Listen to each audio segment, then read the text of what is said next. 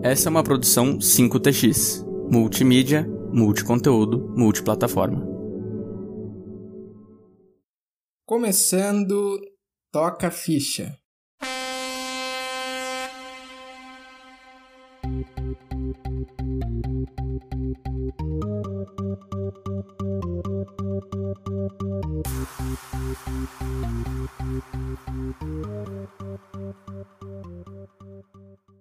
Nesse embalo pop começamos mais um trivial.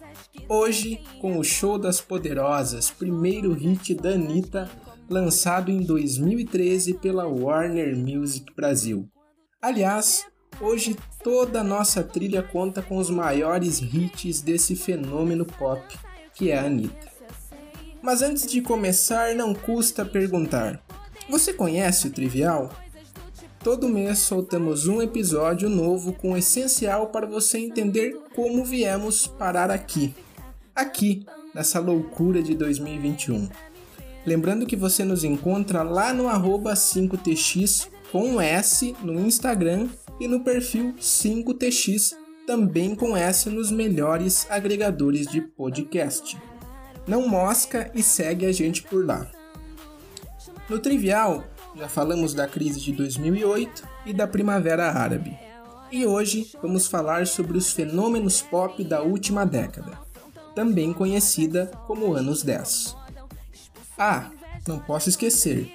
Eu sou o João e me acompanha aqui o fenômeno pop de americana Davi Scatolin.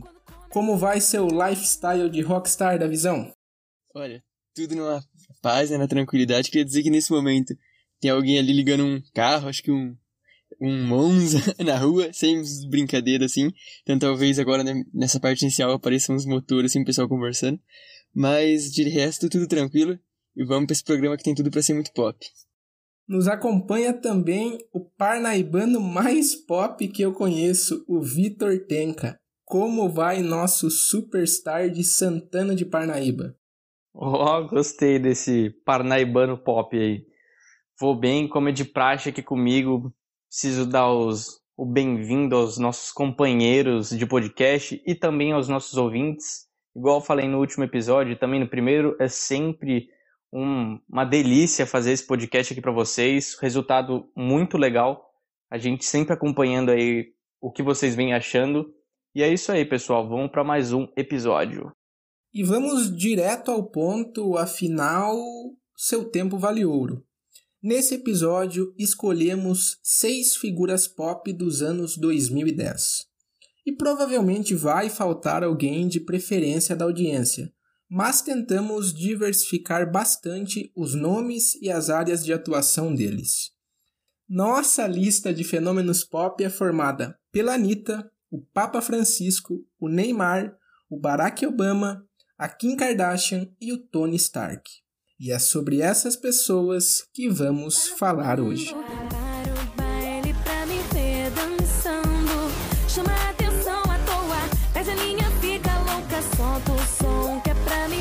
Dançando, até você vai ficar babando. E não poderíamos deixar de começar com ela, o fenômeno de Honório Gurgel que ganhou o Brasil e o mundo. Aos 28 anos, Anitta vem emplacando hits numa carreira meteórica que alcançou as paradas internacionais.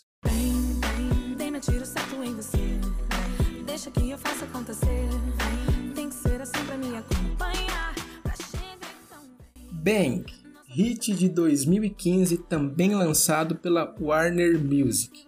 Aliás, eu queria saber de vocês. Por que Anitta é um nome meteórico da música brasileira e internacional da última década?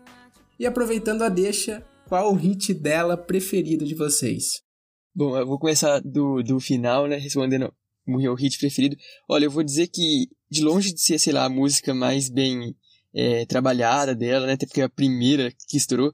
Mas eu não sei, eu tenho um carinho, assim, por Show das Poderosas, porque eu lembro, sei lá, em 2013, 14, eu nas festinhas assim, sempre, sempre, sempre tocava é, Show das Poderosas. E o legal da Anitta, e talvez já meio que respondendo a, segunda, a primeira pergunta, na verdade, é que eu fui crescendo assim e as festas continuaram tocando as músicas da Anitta, né? Sempre, até hoje.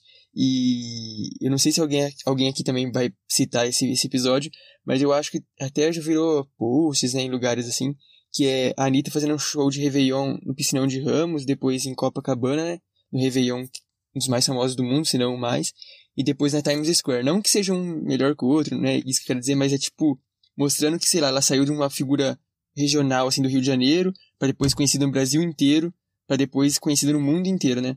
Então é uma, uma uma coisa assim exponencial e está em franco crescimento. A gente vê é, é, canais de gringo assim reagindo, sabe? Assim, o que mais tem é canal de gringo, assim, aquele pessoal da Inglaterra, do Canadá, sei lá, até da China, falando, ah, chinês reage a Anitta e tal.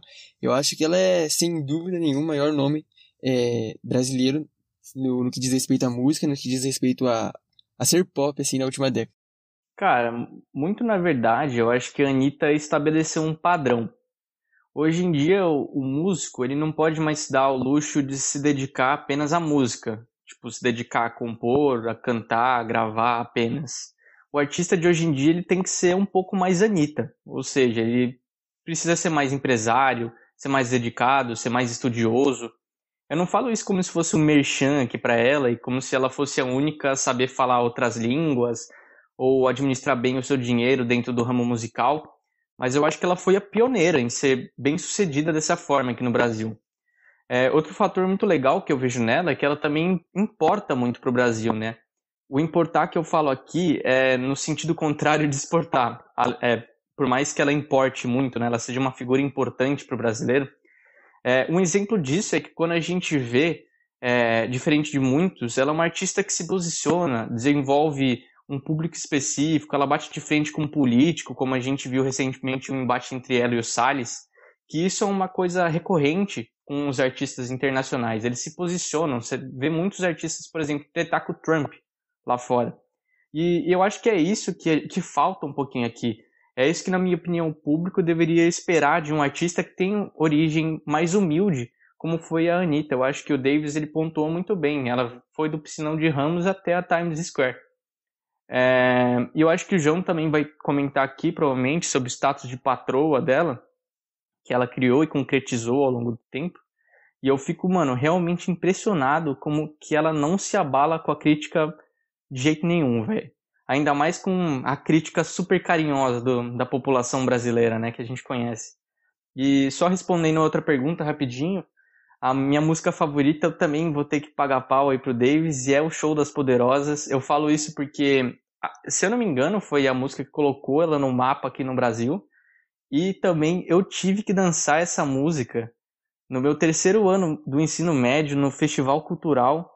É, foi eu e os moleques, a gente dançou essa música, fez uma coreografia mó da hora lá. Então, mano, eu achei, eu acho muito sensacional essa música. Eu acho que um dos principais aspectos que explicam o porquê a Anitta é o, a principal superstar do Brasil nos anos 2010 é o amadurecimento que ela teve nesse período.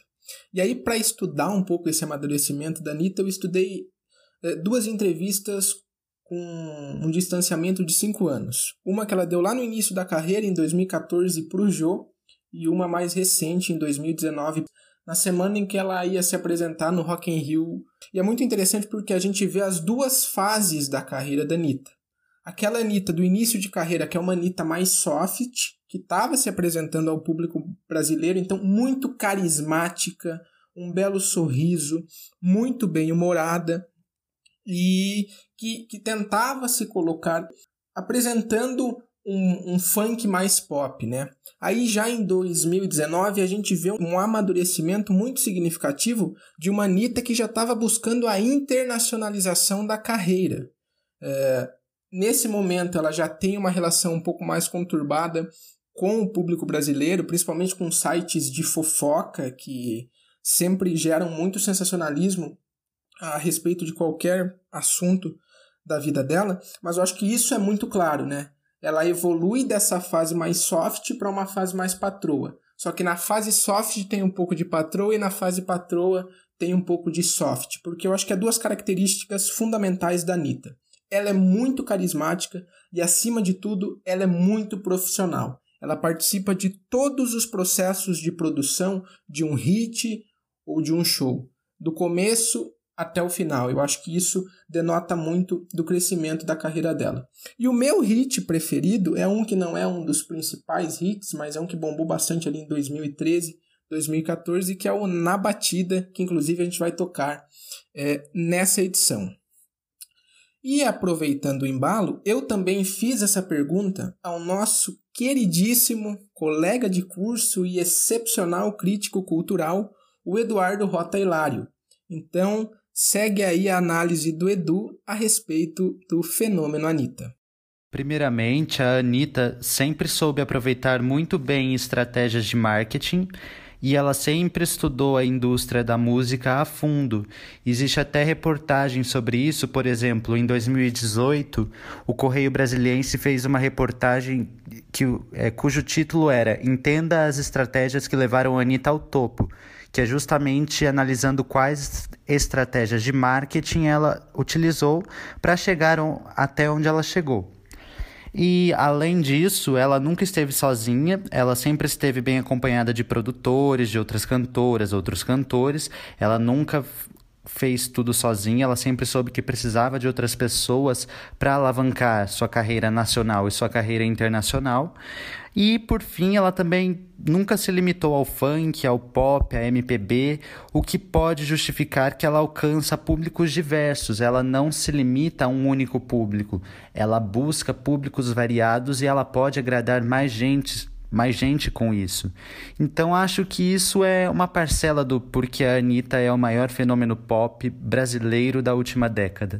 A Anitta é realmente um espetáculo.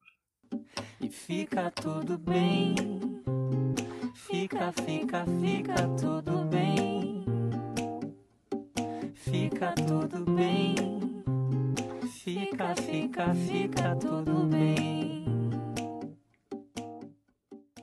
Fica Tudo Bem, música do cantor Silva lançada em 2018 em parceria com a Anitta. Mas e aí, Davizão, de quem vamos falar agora? Abemos Papa. Com a renúncia inesperada do Papa Bento XVI, a comunidade cristã e o mundo voltaram seus olhos para o Vaticano, onde o conclave escolheria o sucessor do trono de São Pedro. No dia 13 de março de 2013, a fumaça branca foi avistada na chaminé da Capela Sistina o cardeal argentino Jorge Mário Bergoglio se tornava Papa Francisco. É, lá em 1990, o Humberto Gessinger, o Carlos Maltz e o Augusto Lix, mais conhecidos como os Engenheiros do Havaí, lançaram aquele clássico álbum e o hit O Papa é Pop, cujo refrão emblemático dizia que o Papa é pop e que o pop não poupa ninguém. Três décadas depois eu pergunto a vocês, por que o Papa Francisco é tão pop?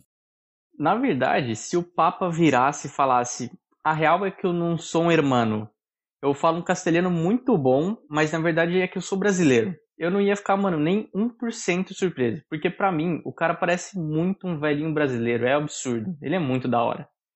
É, e era aí que eu queria chegar. Eu imagino que a famosa teoria do homem cordial, ela se aplica em partes para a população brasileira, é claro. É, e não é um fenômeno necessariamente continental, mas eu acho que existem pontos que muitos sul-americanos e, na verdade, o povo latino compartilha de uma forma mais ampla, mais geral. É, esse caráter acolhedor, simpático, conversativo.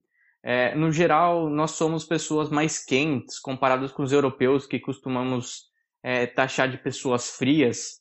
É, não é à toa que existe tamanha discrepância desse modus operandi da Igreja Católica em 1.200 anos de europeus no comando e apenas oito anos de Papa Francisco.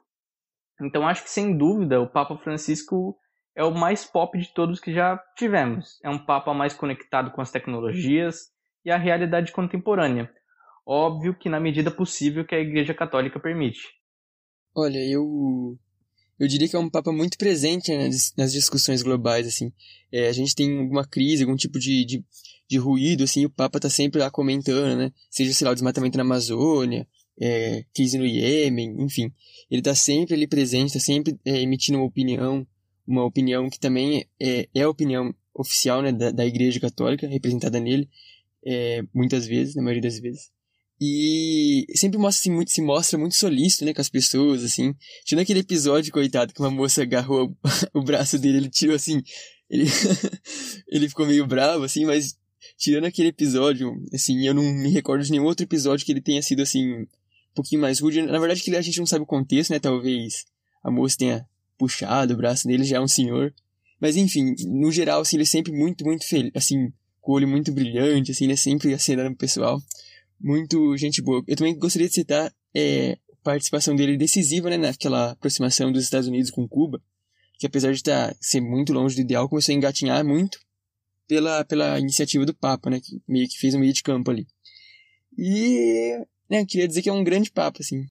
É, eu acho que acima de tudo, né, a despeito da proposta de reforma que o Papa Francisco traz para a Igreja Católica, inclusive a escolha do nome já é muito simbólica. É o primeiro Papa Francisco da história, é, já com inspiração no São Francisco de Assis, que era um santo voltado à caridade, ao trabalho aos mais pobres e necessitados. Então, o Papa Francisco é caracterizado por ser muito humilde e um homem sem luxos. Mas essa simpatia dele é cativante. Eu acho que o maior exemplo disso é na visita que ele fez ao Brasil lá em julho de 2013, poucos meses após é, ter sido eleito para assumir ao papado, ele veio aqui para participar da Jornada Mundial da Juventude. E eu estava reassistindo as imagens e elas são muito bonitas, de verdade, principalmente a passagem que ele teve no Rio de Janeiro, quando desembarcou, ele andando num carro num modelo popular de vidros abertos, parado. É... Houve ali um, um problema no trânsito, ele ficou parado no meio da multidão e sempre com vidro aberto. Depois circulou de Papa Móvel no meio da multidão, sempre muito solícito. Ele fez questão é, que o Papa Móvel estivesse aberto, sem vidros. E isso fica muito claro numa entrevista que ele deu para o Gerson Camarote, da Globo, uma entrevista que foi ao ar no Fantástico. O Papa ele é muito bem-humorado, ele é um exemplo de humildade e de simplicidade, ele preza muito pelo afeto com o povo e ele é muito transparente a respeito dos problemas da Igreja Católica e muito esclarecido a respeito de todas as mazelas globais. É, eu queria destacar duas frases dele. Primeiro, uma mais bem-humorada e descontraída, que ele fala que ele é questionado sobre essa relação entre argentinos e brasileiros. Ele fala: ah, é muito simples, o Papa é argentino e Deus é brasileiro. E também uma mensagem que ele traz para todos os brasileiros, né? Trabalhem pelos outros segundo os valores de sua própria fé. Eu acho que o Papa Francisco é um exemplo global para católicos e não católicos. E para nos ajudar a entender o porquê o Papa Francisco é pop, temos mais uma participação no Trivial de hoje, dessa vez do nosso estimado amigo e companheiro de jornalismo, Matheus Conte. Eu diria que o Papa é pop pros tempos de hoje. Ele segue o mesmo perfil de São João Paulo II, que era o Papa no momento que os engenheiros do Havaí compuseram aquela música. Veja, ele é o primeiro Papa jesuíta o primeiro Papa americano, o primeiro Papa do Hemisfério Sul e o primeiro Papa não europeu em mais de 1200 anos. Então, desde o começo, sua própria eleição já foi de certa forma uma renovação dentro da Igreja. O Bento XVI, que foi o Papa anterior, fez um pontificado muito focado dentro da Igreja, na doutrina teológica da Igreja, na hierarquia interna da Igreja, o que é muito importante, mas não era algo que cativasse quem não era católico e não tinha interesse nisso. Já o Papa Francisco faz um apostolado voltado não somente aos católicos, mas a todos os homens de boa vontade. O Papa busca falar sobre temas mais gerais, como guerras, consumismo, os erros do sistema econômico, crise dos refugiados, coisas desse tipo, que são de interesse do mundo todo, seja católico ou não. Nós podemos ver isso comparando as encíclicas que cada Papa escreveu. Enquanto Bento XVI salientava como a missa deveria ser celebrada, se era permitido celebrar a missa em latim ou não, que reforço, são assuntos importantes para quem é católico, o Papa Francisco fala sobre a preservação da natureza e a fraternidade universal. E esses assuntos, por serem de interesse geral, causam uma identificação maior com um público mais amplo. Nos tempos mais recentes, nunca se houve tantos evangélicos, espíritas e muçulmanos simpáticos à Igreja Católica como no pontificado de Francisco, justamente por essa postura conciliadora que o Papa prega. O Papa é pop entre os católicos, mas também é pop entre os que não são católicos. Então, sim, podemos dizer que o Papa é pop. Pois é, Mateusão, o Papa Francisco não é pop. Ele é muito pop. A paradinha, a paradinha, a paradinha, a paradinha. Paradinha, hit de 2017 da Anitta, lançado pela Warner Music Brasil. Agora segue daí, Vitão, que vamos falar do Menino Ney, né? Cheguei com os refri, rapaziada. No dia 7 de março de 2007, presenciamos a criação de um monstro da Vila Belmiro. Estamos falando do ousado, o menino Ney. Desde 2002, o Brasil não se vê de bem com a Copa do Mundo e desde 2008 não vemos um brasileiro ganhar a bola de ouro. Sendo assim, a pressão do famoso status de herói nacional caiu sobre o colo do nosso querido Neymar. E eu já pergunto para vocês, no quesito nacional, o Neymar é mais um herói ou mais um vilão? Além disso, o fator popstar mais ajuda ou atrapalha? Olha, eu, eu diria que o Neymar é evidente que é um cara assim do bem, assim, né? A gente brinca vilão, herói. Mas eu diria assim, nessa, nessa visão, assim, herói ou vilão, eu diria que ele é um anti-herói, né? Um personagem cinza, assim. A gente tem episódios que ele é que ele é infeliz, né, em falas, em posicionamentos, né, como o episódio que ele deu um, um soco num torcedor, eu acho que do Lille, né, se eu não estou enganado, num jogo do PSG, e, né, lamentável, infelizmente, cara, um jogador, um atleta profissional dar um soco num torcedor é uma coisa né, absurda. E, né, é, a, a gente tem um, um gênio dentro de campo e uma pessoa muito legal, assim, aparente, ser muito legal fora de campo, né, sempre muito fiel aos amigos dele que eram amigos antes, né, até, até aquela piada dos parças do Neymar. Era um pessoal que era amigo dele antes dele ter conquistado tudo que ele conquistou, que tá sempre com ele, família dele, ele parece ser muito presente na família dele, assim. É, gostaria também de citar o Brumar, que foi, acho que, o período de ouro do Neymar. Não sei se alguém ia citar também, só para deixar bem registrado, né? Brumar, que período maravilhoso. É, e dizer que, agora focando um pouco em campo, assim, no, no jogador Neymar, eu acho que pelo potencial dele, principalmente o pessoal aqui no Brasil, assim, é, espera de muito dele, assim, tipo, muito. Mas eu gostaria de refrescar, assim, lembrar público que tá ouvindo a gente que ele já é um monstro, assim. É um jogador que já tem uma Libertadores no currículo, é um jogador que já tem uma Champions League no currículo, sendo importantíssimo nas duas, assim, sabe? Titular e, e artilheiro, e, e, deu ouro pro Brasil, título inédito, né, pra seleção brasileira já. É o terceiro maior é, artilheiro da história da seleção brasileira. Então é, a gente está falando de uma realidade concreta, de um fenômeno concreto, assim. Né? Porque eu vejo muitas vezes alguém falando assim com o Neymar como se ele fosse uma promessa, sabe? Tipo, ah, será que. Não, ele já é consolidadíssimo, assim, né? No cenário global, é, no esporte, um dos maiores. Mas concordo, talvez ainda falte é, um pouco, não sei, para colocar ele, colocar ele assim no panteão dos maiores da história do futebol brasileiro. É, mas eu já diria que, ele, que a carreira dele é gigantesca, né? É, eu também sigo aqui o nosso decano, Davi Scatolin, porque eu acho que o Neymar, entre herói e vilão, ele é um anti-herói e é justamente essa graça que faz o Neymar ser quem ele é. O Neymar é feito de contradições, vaciladas e redenções. Eu acho isso fenomenal. E eu acho que é possível também traçar um paralelo com a Anitta, porque o Neymar é um craque que despontou na década de 10, vivenciou um amadurecimento e tem várias fases. Então a gente tem aquele menino da vila que fazia comercial da Seara com o Ganso e o Robinho, mas também xingava o Dorival Júnior quando tinha que sair de campo. Aí a gente tem a, a fase do Neymar no Barcelona, né, que talvez alguns consideram auge do Neymar com o trio é, MSN, não, M, MS, é, isso, MSN, e também aquela fase de Martir da Copa de 2014, a fase do Brumar. E hoje a gente tem uma fase mais amadurecida do Neymar, que é um Neymar que assume responsabilidades nas vitórias e nas derrotas. Eu acho que essas últimas duas temporadas do PSG na Champions League demonstram isso. O Neymar ele foi muito decisivo e ele assumiu um protagonismo tanto nas vitórias do time que chegou até a final no ano passado, mas acabou perdendo para o Bayern, quanto nas derrotas, como ocorreu recentemente, é, essa semana, né, que perdeu para o Manchester City na, na semifinal.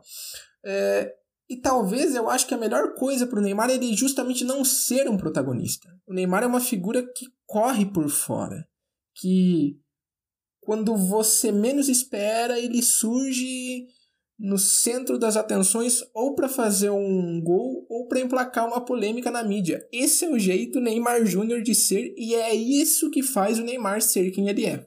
É, explicar a síndrome de viralatismo é algo bem simples, né? É basicamente quando uma pessoa de um determinado local só valoriza o que vem de fora. E o povo brasileiro sempre sofreu disso. Com o Neymar, acho que não poderia ser muito diferente. Afinal, a gente está tratando de um dos melhores atletas do mundo. Sendo assim, a cobrança ia vir de uma forma natural. É, mas acho que, por exemplo, o termo Kaikai, ou até mesmo Neymid, entre outros apelidos cunhados pelos saudosistas disfarçados de conhecedores do futebol raiz, é, vieram para ficar de uma forma bem injusta. É, essa ideia que o Neymar, como atleta e também como pessoa, não evoluiu ao longo de quase 10 anos de carreira, é um preconceito muito banal contra um cara que literalmente só quer jogar bola e dar alegria pro povo dele. Eu falo literalmente porque esse é real o propósito do trabalho dele, tá ligado? É, dessa forma, a resposta é bem fácil para mim. O Neymar é muito mais visto como um vilão do que um herói. É, e aí, ainda por cima, a, a questão da popularidade do futebolista também incomoda muito desses que se recusam a gostar do futebol moderno, é, onde as redes sociais são gigantescos parceiros dos jogadores, mas é claro que os tiozões preferem encarar isso apenas dizendo que, ah, porque isso já faz parte do futebol Nutella. Eles simplesmente se recusam, é uma espécie de negacionismo. Então tá aí, é disso que vem a diferença de tratativa entre os jogadores que adoram o cara por perceber a importância de possuir um jogador dessa qualidade representando seu país, em contrapartida com um pessoal é, não necessariamente mais velho, mas que, que vê o futebol como um esporte de um jogador só. E aproveitando o embalo aqui, em um tweet eu quero que vocês respondam para mim. Qual o momento mais foda do Neymar? Pode ser dentro ou fora do campo. Quando ele comanda a virada do Barcelona, quando ele ainda era atleta do Barcelona, é sobre o PSG, né? 6 a 1 que ele coloca a bola assim embaixo do braço e ofusca o próprio Messi, assim, né? Eu acho que aquele momento dele foi é, brilhante e o maior da carreira. Cara, eu acho que um momento muito importante que ele até serviu para ele calar muito desses saudosistas que eu mencionei aí foi justamente a vitória do ouro olímpico. Eu sei que muita gente fala que não vale muita coisa, mas foi aquele basta ali no pessoal que falava que ele não servia para chamar a responsabilidade. Eu ia comentar dessa virada histórica do Barcelona, mas já que o Davi adiantou, eu acho que o momento mais foda do Neymar foi quando ele, com um pé machucado, é, dividiu um camarote com a Anitta. Não sei se foi no carnaval, acho que foi no carnaval de 2019. Inclusive, eles tiveram uma fera ali. É, instantâneo, rápido, mas muito emblemático na história recente do Brasil.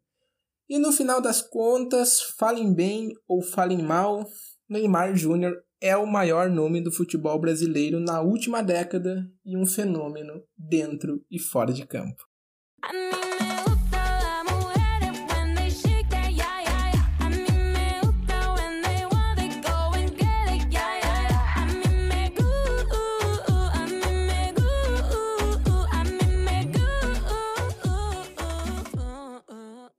Me gusta feat da Anitta com a Cardi B e o Mike Towers, lançado em setembro do ano passado. E agora vamos falar da Kim Kardashian. E para entender esse fenômeno Kardashian, contamos com a participação do nosso príncipe do entretenimento aqui da 5TX, o Vinícius Santos. Diga lá, Vini. Para entender o fenômeno Kardashian, a gente tem que saber de duas coisas. A primeira é que o nome Kardashian já era muito bem conhecido na época nos Estados Unidos por conta do patriarca da família, o Robert Kardashian. A segunda é que, em contrapartida, a Kim já tinha o seu nome reconhecido na mídia por causa da amizade dela com a Paris Hilton, que era um fenômeno na época. Mas o grande salto para a fama da Kim aconteceu em fevereiro de 2007, se eu não me engano, que foi quando ela teve uma sextape com o ex-namorado Ray J é, vazada. A sextape começou a ser comercializada e se tornou uma sensação nos Estados Unidos. E o que, que levou a Kim pra fama foi exatamente a curiosidade do povo estadunidense, né? O pessoal ficava curioso para saber por que que nessa sextape tinha vazado. Principalmente porque o nome Kardashian, ele não era tão anônimo assim. Mas afinal, o que tornou a Kim Kardashian um fenômeno desde 2007 até 2021? Simplesmente foi o gerenciamento da mãe dela, Kris Jenner.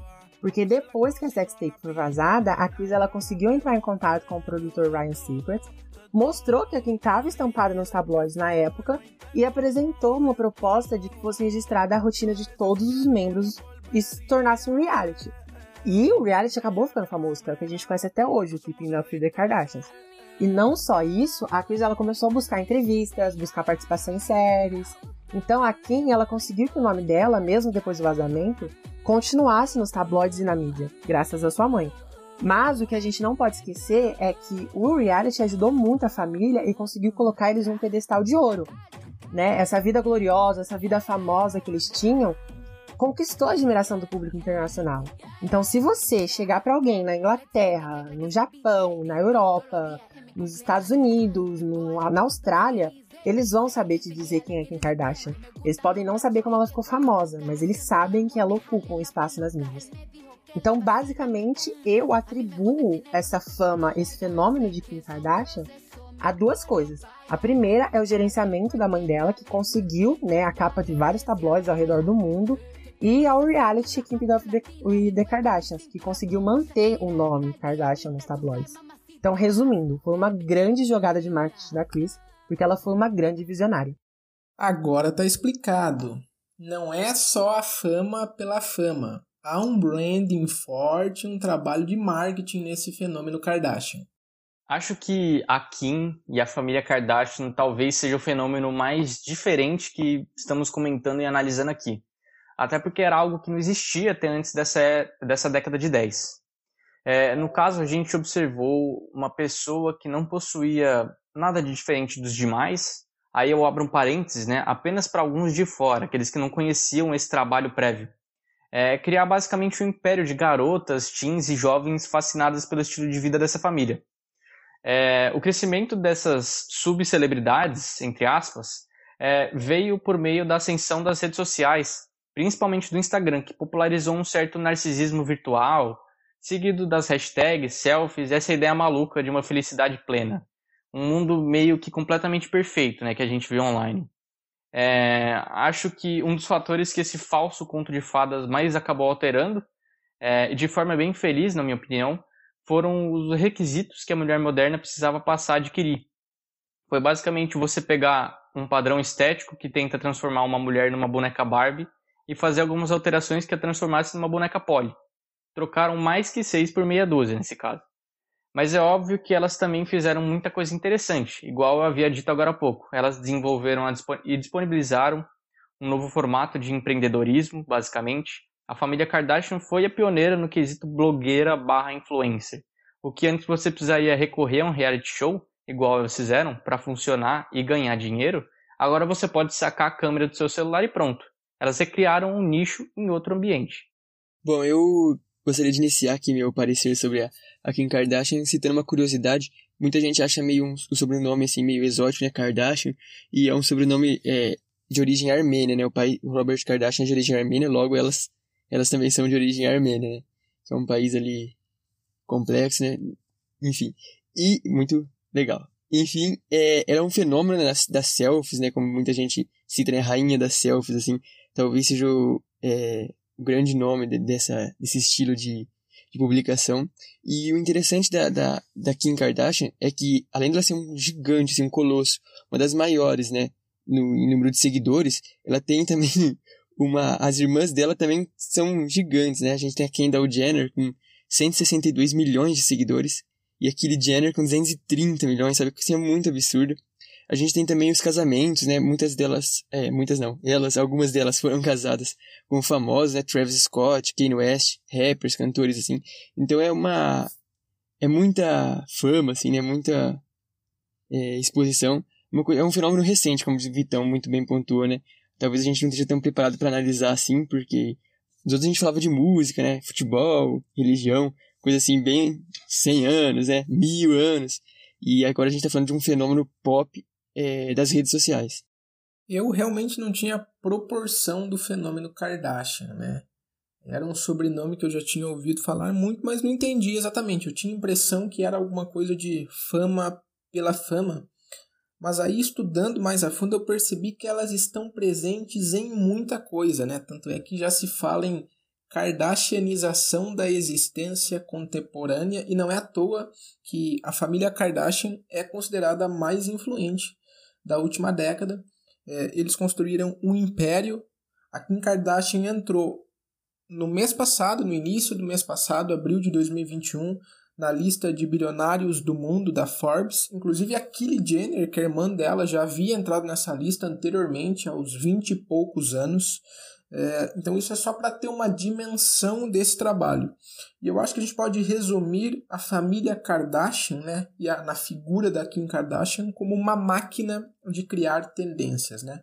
Foram elas que deram origem a esse fenômeno das publis e do lifestyle do Instagram, e elas, como já foi bem pontuado, inventaram esse conceito de influencer. Mais do que isso, elas são, elas são titãs do marketing digital e as pioneiras a monetizar uh, o Instagram, que até então era uma rede social para você postar foto de comida e dentre outras excentricidades. E mais do que isso, essa questão de difundir padrões de beleza mundialmente pela internet, né? Vestuário, maquiagem, plásticas, tanto é que elas têm empresas nesses segmentos. Tudo que elas vestem, usam ou fazem se torna uma tendência global. Tanto é que já se fala que elas mudaram a forma como nós consumimos, né? Então, há uma lógica de mercado também nesse fenômeno Kardashian. E eu acho que não é um exagero dizer que muito mais do que um fenômeno pop, as Kardashians são um fenômeno das redes sociais, do marketing digital, da indústria da moda e de toda uma estética dos anos 2010. É, de verdade, entre os vários nomes e sobrenomes que falamos ou vamos falar aqui nesse episódio, certamente as Kardashian é, são as que têm mais impacto direto no lifestyle das pessoas. A mí me gusta downtown.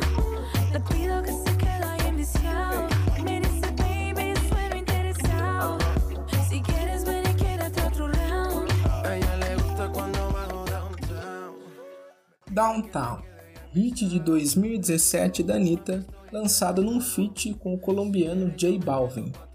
Toca daí, Vitão, que agora vamos falar do Barack Obama. Yes, we can. Já falamos um pouco de Barack Hussein Obama aqui no Trivial.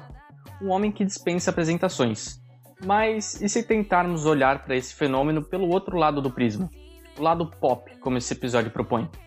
Então, já indago uma pergunta um tanto quanto pop para vocês.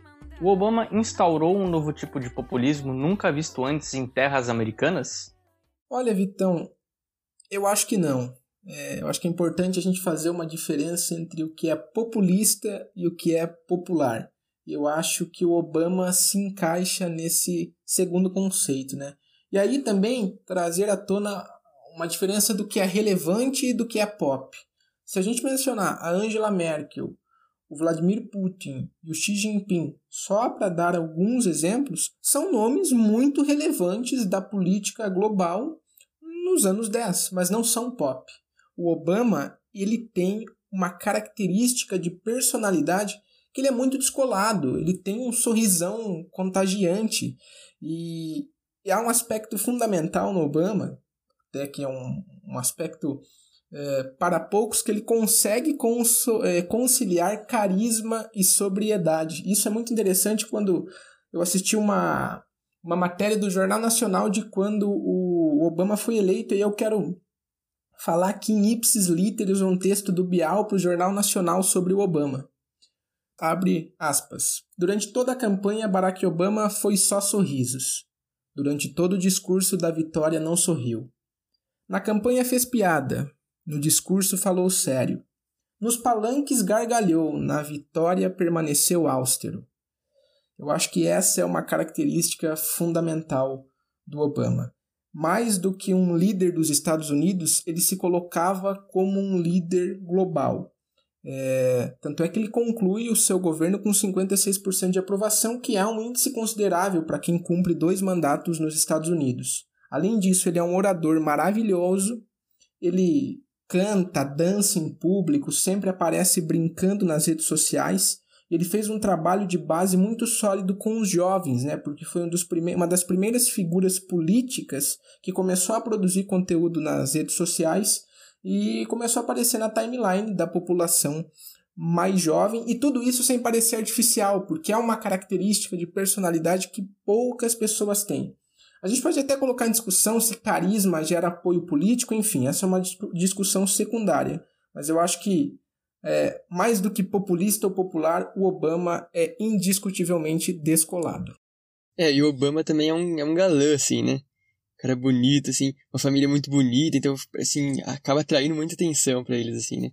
Nesse, nesse aspecto. E, como você já disse, né, ele é bem eloquente, esse discurso, o yes, yes We Can, eu não lembro agora ao certo contexto que foi dito, acho, se não me engano, numa convenção democrata, mas não sei. É, é um dos discursos, assim, é, mais é, citados, né, da política recente, é, ficou marcado na história dos Estados Unidos, e ele inflama o público, assim, né, com esse discurso, tem o dom, né, da oratória, da eloquência, assim, e talvez ele tenha uma participação é, importante, né, na eleição do Joe Biden agora, eu acho que o Obama empresta um pouco de seu carisma pro Joe Biden, se a gente for ver. Ele participa é, ativamente da campanha, faz comício, né? E tá sempre ligado na figura do agora atual presidente, que foi vice dele durante dois mandatos. É, quantos presidentes dos Estados Unidos você pode dizer que apareceram em reality shows, programa de auditório, podcasts, canal do YouTube, divulgam lista de livro, é, comentam nas redes sociais. Pois é, talvez o Obama tenha fortalecido o movimento mais popular, igual o João falou, é, com suas características únicas e adaptadas para os moldes do país da liberdade, mas que não vieram em vão, é óbvio. É, na minha visão, essas medidas são um reflexo do avanço de um mundo cada vez mais conectado, e o Obama foi justamente o primeiro presidente dessa nova era, em que figuras públicas desse escalão viravam, querendo ou não, ícones, dada sua grandeza da, e sua importância mundial. É, assim como falamos nos outros episódios, o presidente possuía uma, uma taxa de aceitação relativamente baixa em certos períodos do seu mandato e se tornava ainda mais preocupante em época de reeleição. É, então, sendo assim, essa estratégia de se aproximar é, do cidadão comum buscava, às vezes, um fortalecimento eleitoral, talvez.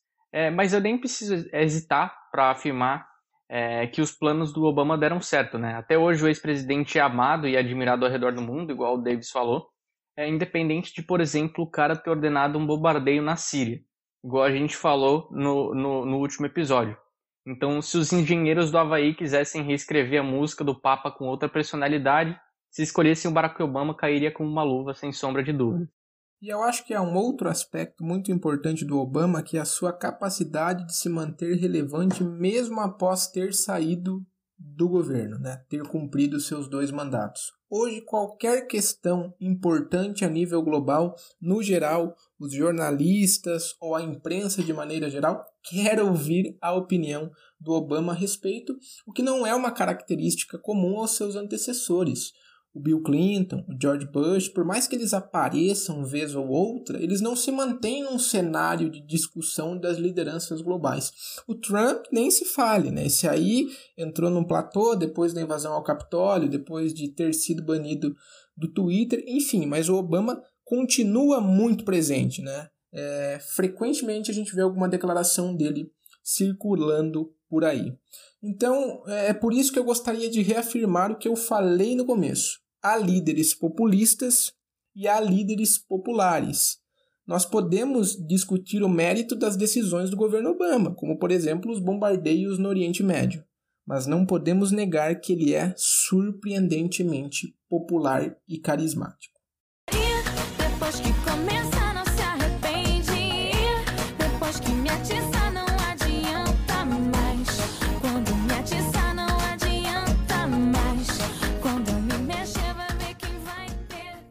Essa aqui foi minha escolha pessoal, na batida hit de 2014 da Anitta. E segue daí da visão que, para encerrar por hoje, vamos falar do Tony Stark. Eu sou o Homem de Ferro. a mesma frase dita duas vezes. A primeira, lá em 2008, na semente do MCU. A segunda, em 2019, na conclusão épica da saga do infinito. O intervalo entre elas compreende o maior fenômeno da cultura pop na década de 10. A exemplo do seu primogênito, Tony Stark, a Marvel Studios faturou muito e alçou voos altos.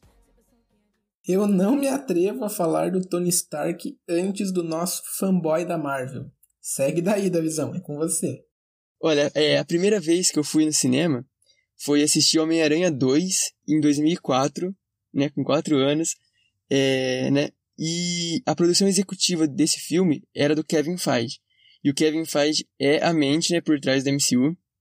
E então é, ele já estava meio que ali, né, in- integrado nesse universo assim. E quatro anos depois ele participa de do, do Homem de Ferro, né, em 2008, que é o primeiro filme do universo cinematográfico da Marvel. É, a primeira fase eu não acompanhei no cinema, né? E eu só fui assistir o primeiro filme do MCU, do Marvel Studios, em 2012, que é Vingadores. É, e a partir dali eu só não assisti três filmes que eu me arrependo muito, que foi os dois Homens-Formigas, né? Os dois filmes do Homem-Formiga e Doutor Estranho.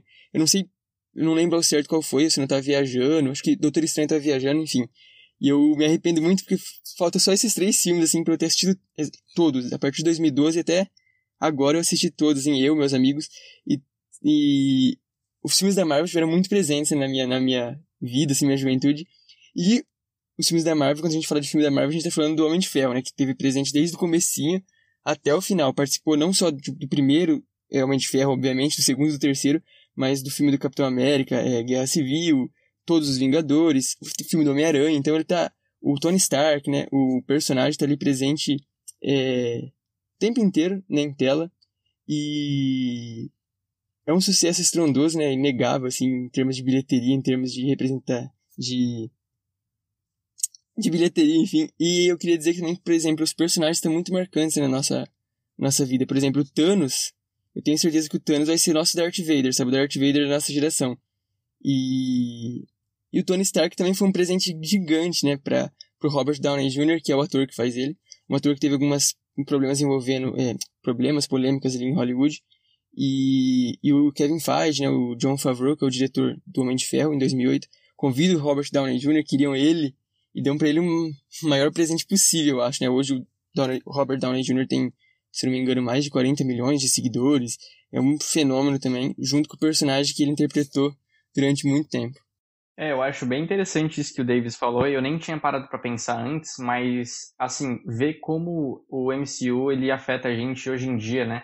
Como os heróis marcam é, a nossa vivência, né? Nós, eu, igual o Davis, eu, o primeiro filme que eu fui assistir nos cinemas foi o, o Vingadores também, é, e mesmo indo assistir de uma forma meio tardia, e já ter uma idade um pouquinho mais avançada, é, os heróis da Marvel eles são muito assim eles são muito icônicos na, na- no meu imaginário né então imagina para um, uma criança é, que nasceu bem na época nessa época de ouro agora que a Marvel vem vivendo né mas eu acho que talvez assim ninguém tinha realmente a noção do que estava por vir e da magnitude que o MCU iria tomar né talvez nem mesmo os próprios diretores e cineastas eu, eu fico me questionando às vezes e sem sombra de dúvidas que de 2008 para cá a gente viu a maior saga de filmes de toda a história do cinema. Até antes disso tínhamos as sequências do Harry Potter, eh, Star Wars, Senhor dos Anéis, mas eu acho que a Marvel encontrou uma grandeza e desenvolveu uma fórmula maior que qualquer outra. Eh, mas agora focando um pouco no famoso Tony Stark, né? Eh, conseguimos ver um personagem extremamente arrogante prepotente virar um queridinho mundial. É, e eu imagino que isso é uma tarefa muito difícil de concluir. O Robert Downey Jr. conseguiu dar vida de uma forma singular para esse personagem, que infelizmente chegou ao fim dos últimos filmes da saga, é, mas até mesmo após o término, né, o- a morte do seu personagem, o Homem de Ferro ainda vive, é, para a gente ter uma noção da sua grandeza dentro desse universo. Né? Ele ainda é lembrado comemorado e tem sua importância histórica no, no universo Marvel. Seja pelas séries que são criadas ao seu redor, ou pelos filmes, e até mesmo continuações no quadrinho. É, eu acredito que o Robert Downey Jr., ele também vai ser para sempre lembrado como o cara que te fez bater palma ou até mesmo chorar por um simples estalar de dedos que salvou o universo de muitas pessoas. É, com certeza, se você pensa em cinema, o Homem de Ferro vem na sua cabeça, a menos que você seja um cinéfilo chato. Eu admito que eu sou um pouco leigo nesse assunto, e não é por graça, né? Por ser um cinéfilo chato, é que eu não tenho costume de assistir filme no geral. Então, desde os mainstream até os mais cultos, assim, não é um hábito que eu cultivei ao longo da minha vida. E eu não assisti nenhum dos filmes do Homem de Ferro, nenhum, e a maioria dos filmes da Marvel também eu não assisti. Mas eu presenciei a capilaridade que essa saga teve na juventude brasileira. É, ainda no ensino médio, lembro lá nos idos do segundo ano do ensino médio, os meus amigos cabularam a aula para pegar um ônibus de piedade para ir para Sorocaba para assistir algum lançamento da Marvel. Também lembro, em 2019, o Davi encolhido com os ouvidos tapados pelos corredores da faculdade para não pegar nenhum spoiler do, do Vingadores Ultimato. Eu só queria fazer um adendo bem rapidinho aí em relação aos cinéfilos chatos e para mostrar como o o Marvel Universe ele é tão grandioso que a minha namorada, que é uma cinéfila chata, ela é completamente Marvete igual deles.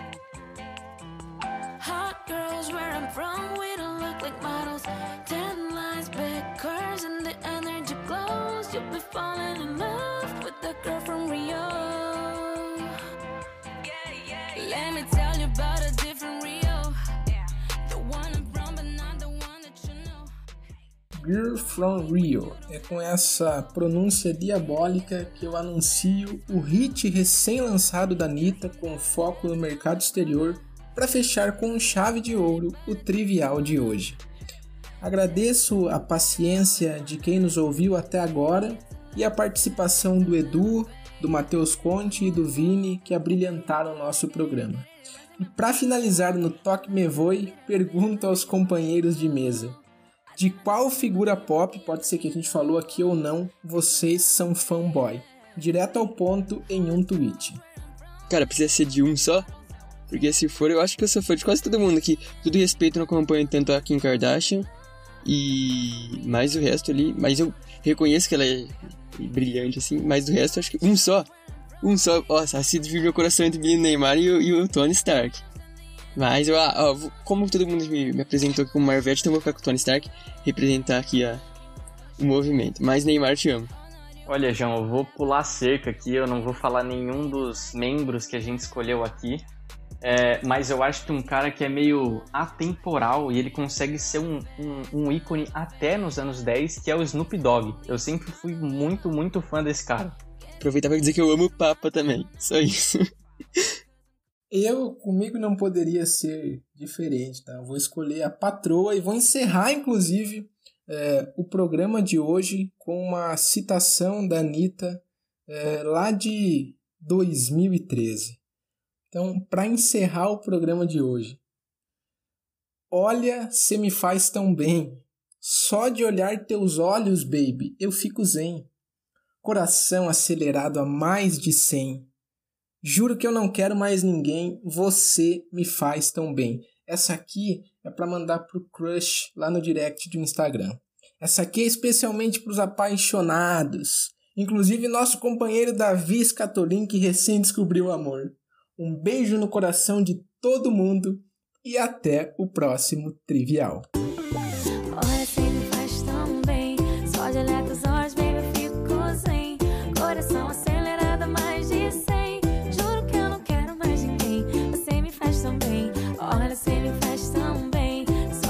Você me